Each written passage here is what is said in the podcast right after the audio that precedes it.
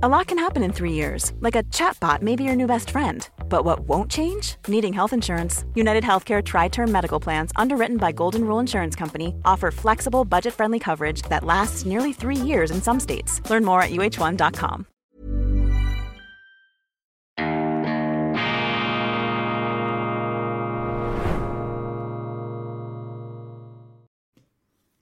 Grüezi miteinander, ganz herzlich willkommen, meine sehr verehrten Damen und Herren. Einen wunderschönen guten Morgen, liebe Freunde aus nah und fern. Ich begrüße Sie zur internationalen Ausgabe von Weltwoche Daily. Die andere Sicht, unabhängig, kritisch gut gelaunt am Donnerstag, dem 23. Februar 2023. Heute ist ein Jubeltag, heute ist Weltwochetag. Die gedruckte Ausgabe erscheint in der Schweiz. Am Freitag, glaube ich, ist sie in Deutschland am Kiosk eine Fango-Packung des Journalismus, Hauptblatt plus zwei Beilagen. Ich komme gleich darauf zurück, denn äh, es geht da natürlich auch, aber eben nicht nur um den Ukraine-Krieg und zwar in einer Meinungsbandbreite, wie sie das in und um die Schweiz nirgends sonst so lesen können. Das ist jetzt nicht einfach Eigenwerbung, Eigenlob, das ist eine nüchterne, sachliche Feststellung dessen, was ist. Doch bevor wir uns mit der Weltwoche und den Aktualitäten des Tages und den tiefer liegenden Zeitgeistströmungen beschäftigen, erlaube ich mir, Ihnen eine gesprochene Werbeanzeige, einen Live-Read vorzutragen. Sie haben es im Vorspann mitbekommen. Die heutige Daily-Ausgabe wird Ihnen präsentiert von Kibun, dem Schweizer Schuhpionier für gesundes Gehen, auch bekannt als Namensgeber des St. Galler Kibun Parks, der Heimstätte des glorreichen Fußballclubs St. Gallen. Kibun ist ein typisches Schweizer KMU, ein Unternehmen, gegründet vom Thurgauer Unternehmer Karl Müller. Das Unternehmen produziert in Sennwald im St. Galler Rheintal hundertprozentig Swiss-made gesunde Schuhe. Der falsche Gang oder das falsche Schuhwerk können nämlich Beschwerden wie Rücken- und Knieschmerzen oder Probleme an der Achillessehne hervorrufen, respektive verstärken.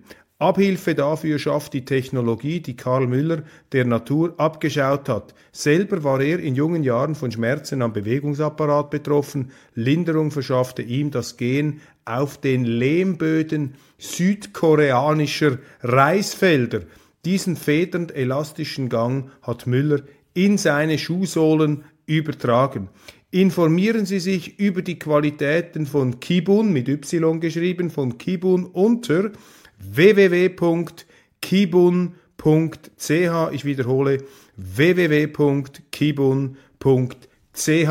Ende der Werbeeinschaltung, Ende des Live-Reads. Wir wechseln nun in den redaktionellen Teil. Wir wechseln zur Weltwoche. Wir wechseln zu den wirklich ganz guten Nachrichten dieses Tages. Heute erscheint in, fast hätte ich gesagt, heiliger Dreifaltigkeit die Weltwoche. Nein, wir wollen hier nicht abheben, meine Damen und Herren. Sonst müssen Sie mir Bleigewichte an die Schuhe an, an die Kibun-Schuhe anbostitschen, damit ich hier sitzen bleibe und nicht entschwebe. Dreifache Ausgabe, hier vorne das Hauptheft, dann eine Ukraine-Spezialedition und unsere Motorrad-Version, ähm, unsere Motorradbeilage hier, Born to be Wild, eine Hymne an den äh, zweirädrigen Individualverkehr. Die Hauptausgabe der Weltwoche widmet sich dem äh, Phänomen der Basler Fasnacht. Das ist so etwas wie ein Basler Weltkulturerbe, das da entwickelt worden ist. Hoch faszinierend dürft Sie sich nicht entgehen lassen. Dann habe ich ein Interview gemacht mit John Mearsheimer. Professor Mearsheimer, einer der ganz großen Realisten, hat eine völlig andere Sicht zum Ukraine-Krieg als alle Experten, die Sie im deutschsprachigen Raum sonst zu hören bekommen, auch bei Lanz und all diesen TV-Formaten. Da werden immer nur die gleichen äh, Parolen und Slogans wiedergekaut. Hier wirklich eine ganz andere Sicht. Mearsheimer gehört zu den Realisten. Er vertritt die Auffassung, dass der Westen Russland provoziert hat, dass es brandgefährlich ist, Russland über die Klippe zu schieben und dass wir in einem strategischen Paradox gefangen sind, nämlich je erfolgreicher militärisch der Westen ist, desto gefährlicher wird's, weil die Russen dann eben tatsächlich existenziell, sich bedroht fühlen mit den entsprechenden Vergeltungsmaßnahmen. Also hier ein Warner aus der Wirklichkeit. Und was ich sympathisch finde bei Mirsheimer ist, dass er auch mal in einem anderen Interview gesagt hat, ja, wenn alles so aufgeht, wie sich das der Westen vorstellt, dann bin ich der Erste, der gratuliert und sage, ja, jetzt ist es nicht so schlimm herausgekommen, wie ich gesagt habe, aber wir müssen eben auch diese Perspektive im Blick behalten. Und wenn Sie sich vor Augen führen, wie vor einem Jahr oder im Verlauf des letzten Jahres, ähm, wie kriegslüstern, kriegsbegeistert hier äh, im Westen die Medien, die Politiker aufgetreten sind, wirklich wie vor dem Ersten Weltkrieg, dann ist ja jetzt eine bleierne Ernüchterung eingetreten. Die mussten ja feststellen, was wir schon seit Monaten schreiben, dass das Ganze eben kein Spaziergang ist, keine hurra-patriotische Aufwallung. Jeder Schuss ein Russ, jeder Stoß ein Franzos. Mit solchen Parolen sind sie in die äh, Blutmühlen des Ersten Weltkriegs hineinmarschiert. Und eine ähnliche Mentalität glaube ich zumindest auch in unseren Breiten erkannt zu haben. Jetzt allerdings verdichtet sich hier die Ernüchterung, verdichtet sich die Enttäuschung. Die Leute haben gemerkt, diese Strategie geht nicht auf. Russland ist nicht dermaßen geschwächt. Russland übrigens aus Russland berichtet auch in einem Interview in der Weltwoche Lanfranco Cirillo, ein sehr bedeutender, erfolgreicher Architekt aus Italien, der in Russland riesige Erfolge feierte, hat übrigens auch diesen sogenannten Putin-Palast am Schwarzen Meer gebaut. Er erklärt auch, dass das eben nicht ein Putin-Palast ist, wie da die Opposition unter Nawalny in Umlauf gebracht hat. Auch bei uns würde das völlig kritiklos nachgebetet. Wir reden also hier mit dem Architekten. Er erzählt aber vor allem auch, wie die Russen diesen Krieg sehen, wie sie ihre politische Führung beurteilen. Er ist sehr gut vernetzt, Cirillo. Und bemerkenswert, ähm, spricht er aus, was viele von uns, was viele von Ihnen ahnen und auch lesen, dass die russische Wirtschaft durch diese Sanktionen gar nicht richtig getroffen wird. Die kommen in der Alltag der Russen nicht an, während sie in Europa massive Verwerfungen ausgelöst haben, diese Sanktionen. Also man hat sich hier selber ins Knie, ins Bein geschossen. Viele Kulturthemen, natürlich auch äh, deutsche, deutschspezifische Themen in dieser Weltwoche-Ausgabe drin. Besonders hervorheben möchte ich äh, den Aufsatz meines Kollegen Christoph Mörgeli, Nazi, die famose Karriere eines Kampfbegriffs. Nazi, die famose Karriere eines Kampfbegriffs. So etwas lesen Sie auch nicht in deutschen Zeitungen. Krieg um die Ukraine, Geschichte einer vermeidbaren Tragödie.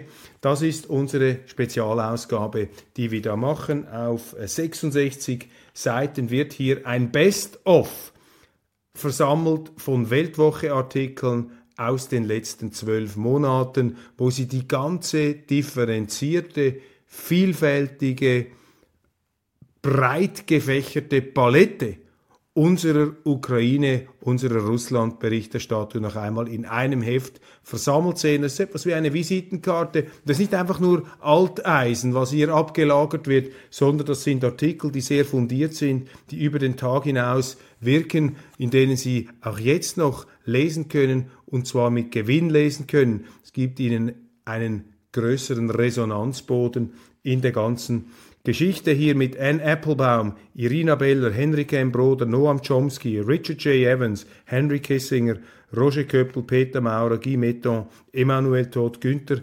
Verheugen, also klangvolle, bekannte Namen, die hier versammelt sind, noch viele mehr, ähm, dürfen Sie sich auf keinen Fall entgehen lassen. Krieg um die Ukraine, Geschichte einer vermeidbaren Tragödie mit einem sehr schönen Titelbild, das hier quasi auch äh, den Rückumschlag noch umfasst ein äh, traumhaftes Gemälde, das äh, nicht zufällig in den Nationalfarben der Ukraine gehalten ist. Hier ein, eine landschaftsmalerische, impressionistische Beschwörung dieser Zauberlandschaften, die jetzt zu Bloodlands, zu Blutländern werden. Und die Weltwoche verweigert sich ja diesen allzu einseitigen Hollywood.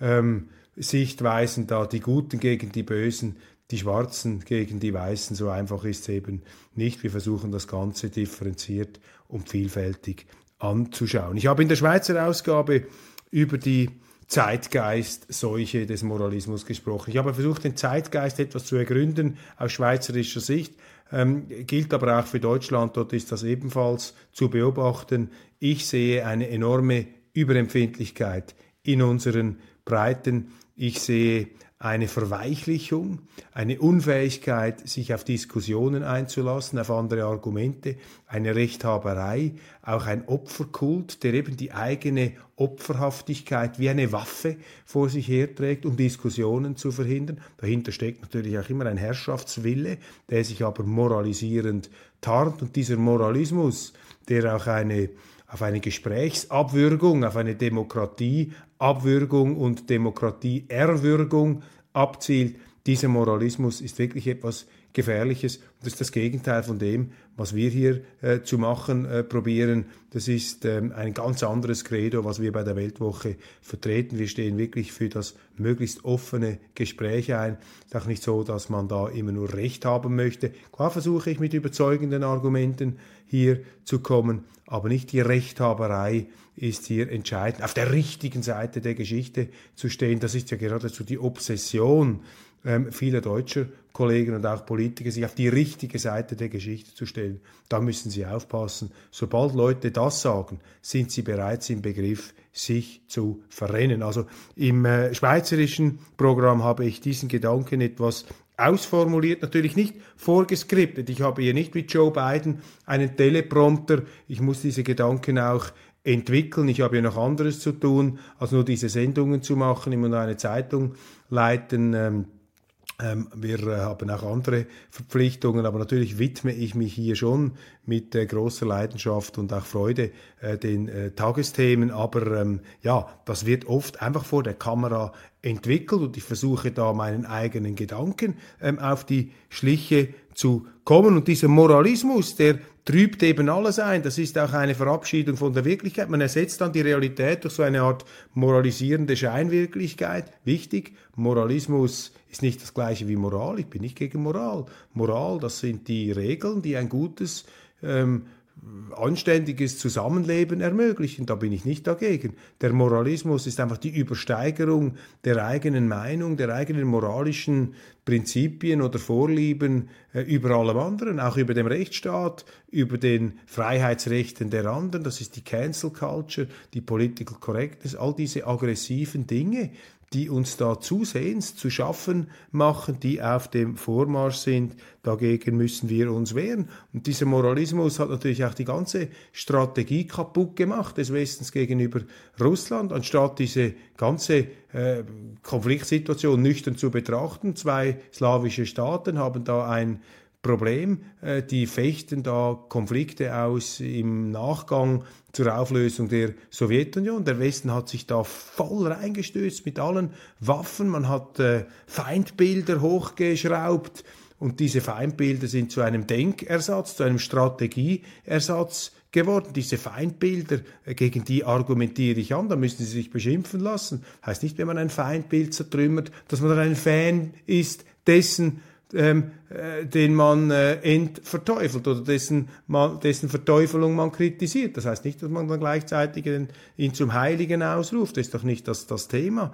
Also hier haben wir einfach eine zutiefst verpolitisierte Geschichte. Sie sehen diesen Moralismus auch in der Energiepolitik, die Verabschiedung der Wirklichkeit, die Entsachlichung, dass man hier äh, in Energieträger hineingeht, die unsere Gesellschaften nicht äh, versorgen können. Sie sehen das auch in den Parteien in Deutschland, dass eben nicht mehr die Sache im Vordergrund steht, die nationalen Interessen, die Interessen der Bürger, sondern dass man einfach versucht, gut dazustehen, bei der Herde mitzumarschieren. Und da ist es wichtig, dass man dagegen hält, dass man seine eigene Meinung sagt und dass man diesen Herrschaften da, diesen Herrenreitern auch mal ganz, ganz kritisch in die Parade fährt und ihnen eben den Spiegel vorhält und auch von mir aus mit einem Lachen begegnet, um den heiligen Ernst und diesen faulen Zauber da aus der Geschichte zu nehmen. Kommen wir zu den Nachrichten, meine Damen und Herren. Viel zu reden geben die Lörracher Behörden, die Mieter aus Mietwohnungen hinauswerfen, um dort Flüchtlinge einzuquartieren. Das ist sozusagen die Aufkündigung der Solidarität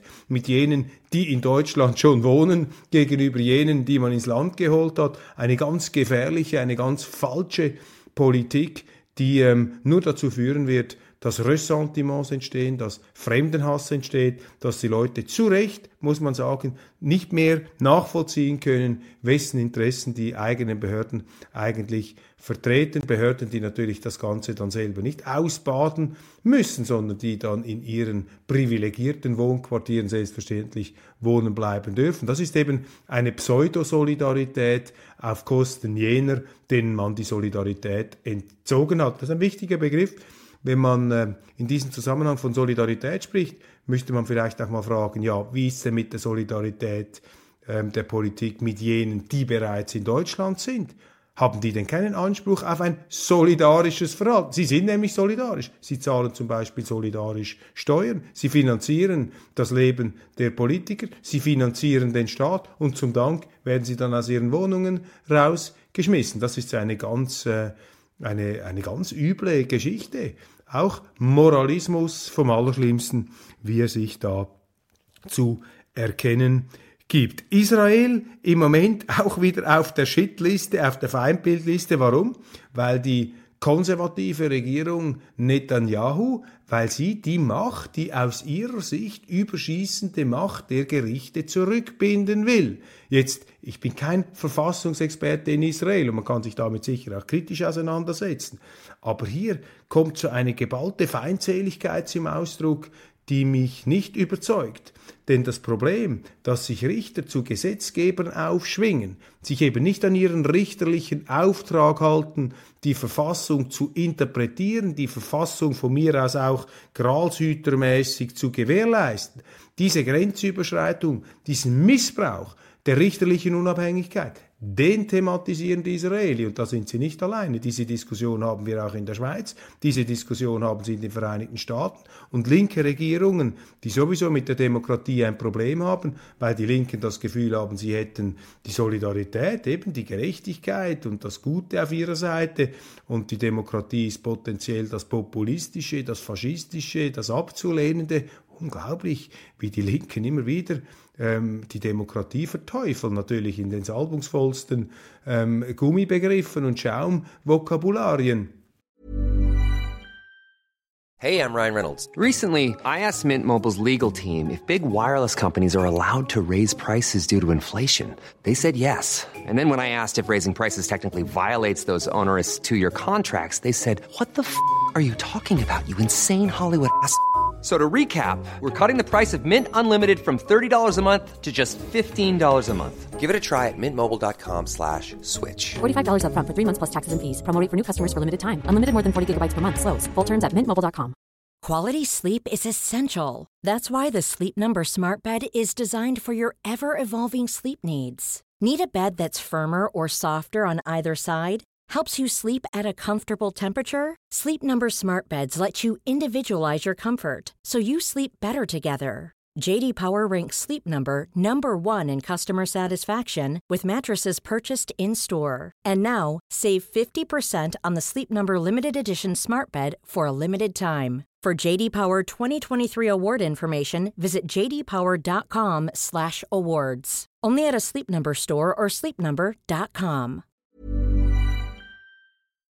Aber die Linken haben ein Problem mit der Demokratie. Und es gibt viele linke Richter, die natürlich eine sehr kreative Rechtsauslegung, sprich Rechtssetzung, sich anmaßen. Und das muss man kritisch sehen. Also da dürfen Sie nicht alles glauben, was ähm, Ihnen vorgeschrieben wird in den deutschen Medien. In Schottland interessant, da ist ja die ähm, Chefin der Nationalpartei, ähm, Nicola Sturgeon zurückgetreten aufgrund eines Transgender-Skandals, den ich hier in der Sendung auch thematisiert habe.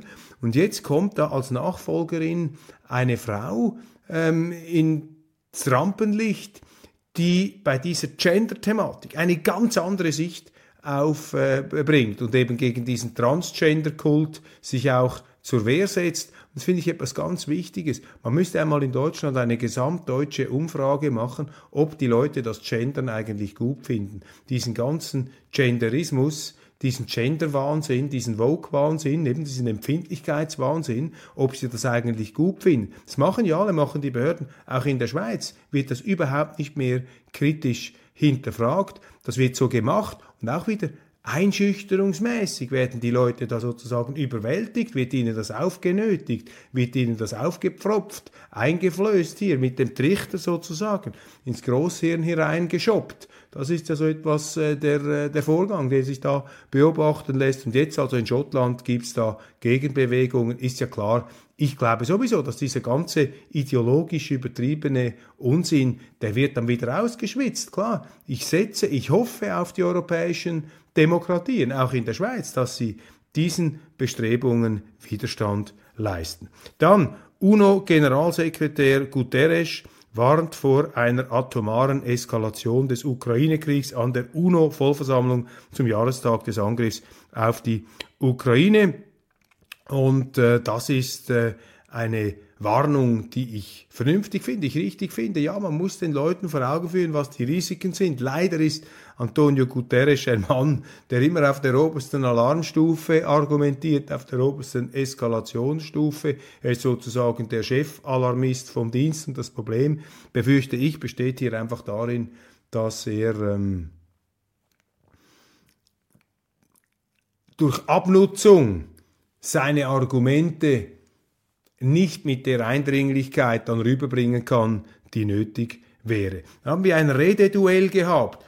US-Präsident Biden in Polen und Putin in Russland. Russland, diese Rede müssen Sie lesen. Wir haben sie dokumentiert auf Deutsch auf unserer äh, Online-Plattform. Eine hochinteressante Rede und die Rede eines Mannes, der nun wirklich nicht seinen Verstand verloren hat. Und ich habe mir einfach überlegt beim, äh, beim Lesen, wenn nur zehn Prozent von dem stimmt, was er über die Ukraine sagt, was Putin über die Ukraine sagt, dann, meine Damen und Herren, da müssen wir uns wirklich hinterfragen, wen wir da unterstützen in Kiew, mit wem wir uns da ins Bett ähm, setzen.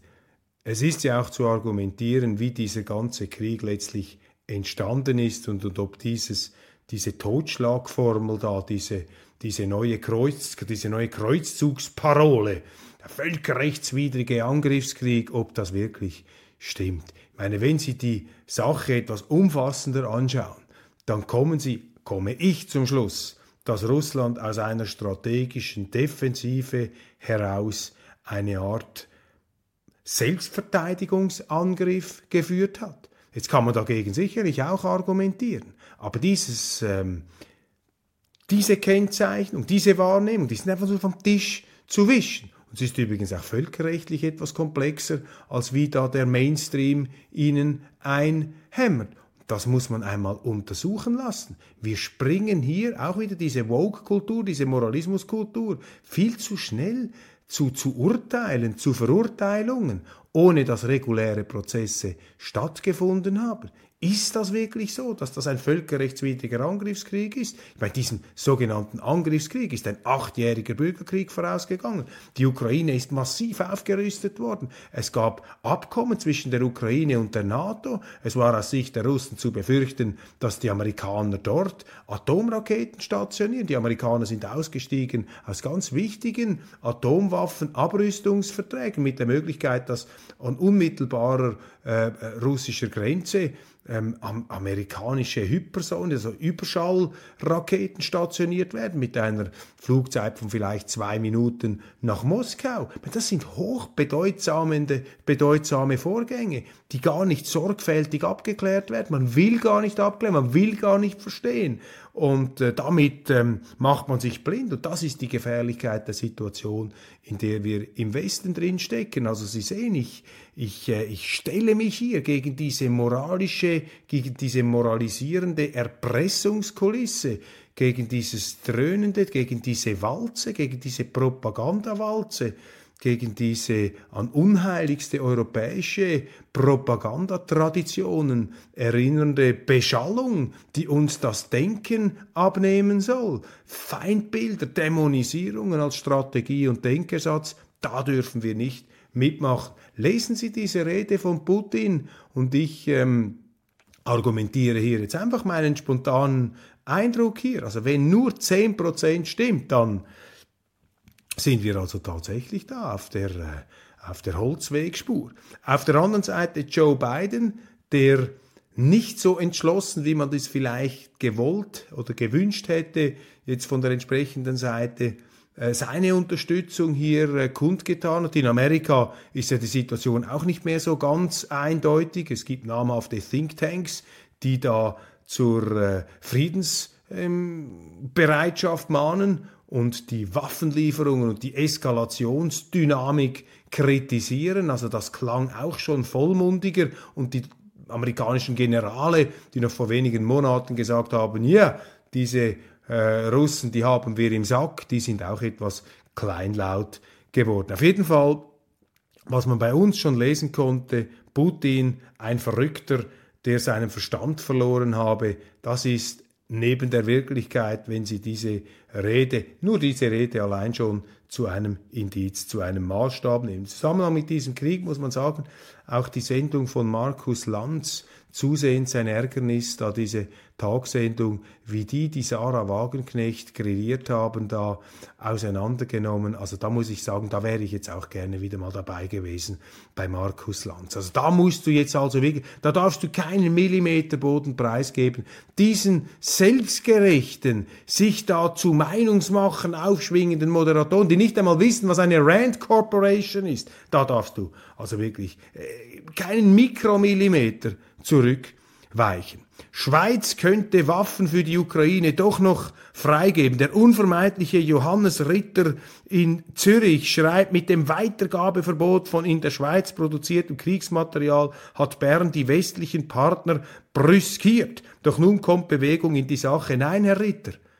Die Schweiz hat nicht ihre Partner brüskiert. Die Schweiz hat mit ihren Partnern Verträge abgeschlossen. Und Sie zum Beispiel als Vertreter Deutschlands. Deutschland hat auch solche Verträge abgeschlossen und die haben hoffentlich gelesen, was in diesen Verträgen drinsteht. Und da ist gar nichts, was brüskierend ist. Das sind einfach Vertragsbedingungen, auf die man sich gegenseitig freiwillig verständigt hat. Und nur weil jetzt in Deutschland Leute wie Sie, wie die FAZ und diese ganzen Kriegstreiber, diese ehemaligen Baumumarmer, diese völlig von ihrer ähm, moralisierenden Feindbild Versessenheit ähm, beherrschten äh, Personen, weil die jetzt der Auffassung sind, man müsse diese Verträge rückwirkend brechen können, ist das keine Brüskierung, wenn die Schweiz sich an diese Verträge hält. Packt das und servanda. Das ist die Wertegemeinschaft des Westens. Also ich finde das zutiefst ärgerlich und verurteilenswert, wie hier eine Frankfurter Allgemeine Zeitung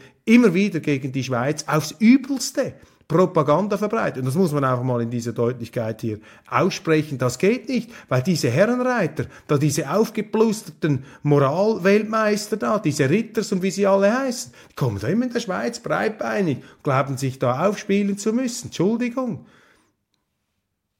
Die Schweiz ist ein Rechtsstaat. Und auch wenn man in Deutschland jetzt wieder der Auffassung ist, in gewissen tonangebenden Kreisen, wie sie sich da gerne bezeichnen oder wie sie sich das gerne vorstellen, ja, dann ist die Schweiz eben immer noch ein Rechtsstaat, auch wenn sie die Moral über das Recht stellen und ihre verrückte Kriegsstrategie, ihre Eskalation, ihre Vasallenstrategie gegen Amerika, dann bleibt die Schweiz eben doch noch ein Rechtsstaat. Nun, das Bundesverfassungsgericht, Deutschland ist auch noch ein Rechtsstaat, das Bundesverfassungsgericht sieht das Recht auf Chancengleichheit der AfD verletzt für den Ausschluss der parteinahen Desiderius Erasmus Stiftung von öffentlichen Geldern fehle eine gesetzliche Grundlage. Ist ja auch unglaublich. Da wollten sie einfach der AfD die öffentlich-rechtlichen Gelder streichen für ihre Stiftung. Jede Partei hat so eine Stiftung, wird öffentlich-rechtlich bezahlt. Aber bei der AfD gilt das plötzlich nicht. Ich meine, das sind zutiefst undemokratische Strömungen, die sie da in Deutschland haben. Das Bundesverfassungsgericht hält da noch entgegen. Ernüchterung zum Ukraine-Krieg trotzig, schreibt zwar die Welt, Russland macht den gleichen Fehler wie zu Beginn des Krieges. Ja, wie viele Fehler die gleichen machen denn die Journalisten wie zu Beginn des Krieges? Könnte man fragen. Deutschland agiert selbstmörderisch und mutlos. Ja, Ungeachtet dessen, es verbreitet sich Ernüchterung. Das haben Sie auch an der Münchner Unsicherheitskonferenz, an der Münchner Kriegs- und Konfliktkonferenz gesehen. an der Kriegstreiberkonferenz, so wird sie auch schon bezeichnet im Internet, dass eben man jetzt doch irgendwie gemerkt hat, dass man äh, ja etwas aus diesen schönen Träumen erwacht. Und ich bleibe dabei, die Stimmung wie vor dem Ersten Weltkrieg, damals sind sie auch mit den Fahnen, mit den wehenden Kreuzritterfahnen in den Osten und in den Westen und überall in die Schützengräben gefahren, um dann ganz brutal wieder auf die Welt geholt worden zu sein. Meine Damen und Herren, das war's schon wieder von Weltwoche Daily, die andere Sicht.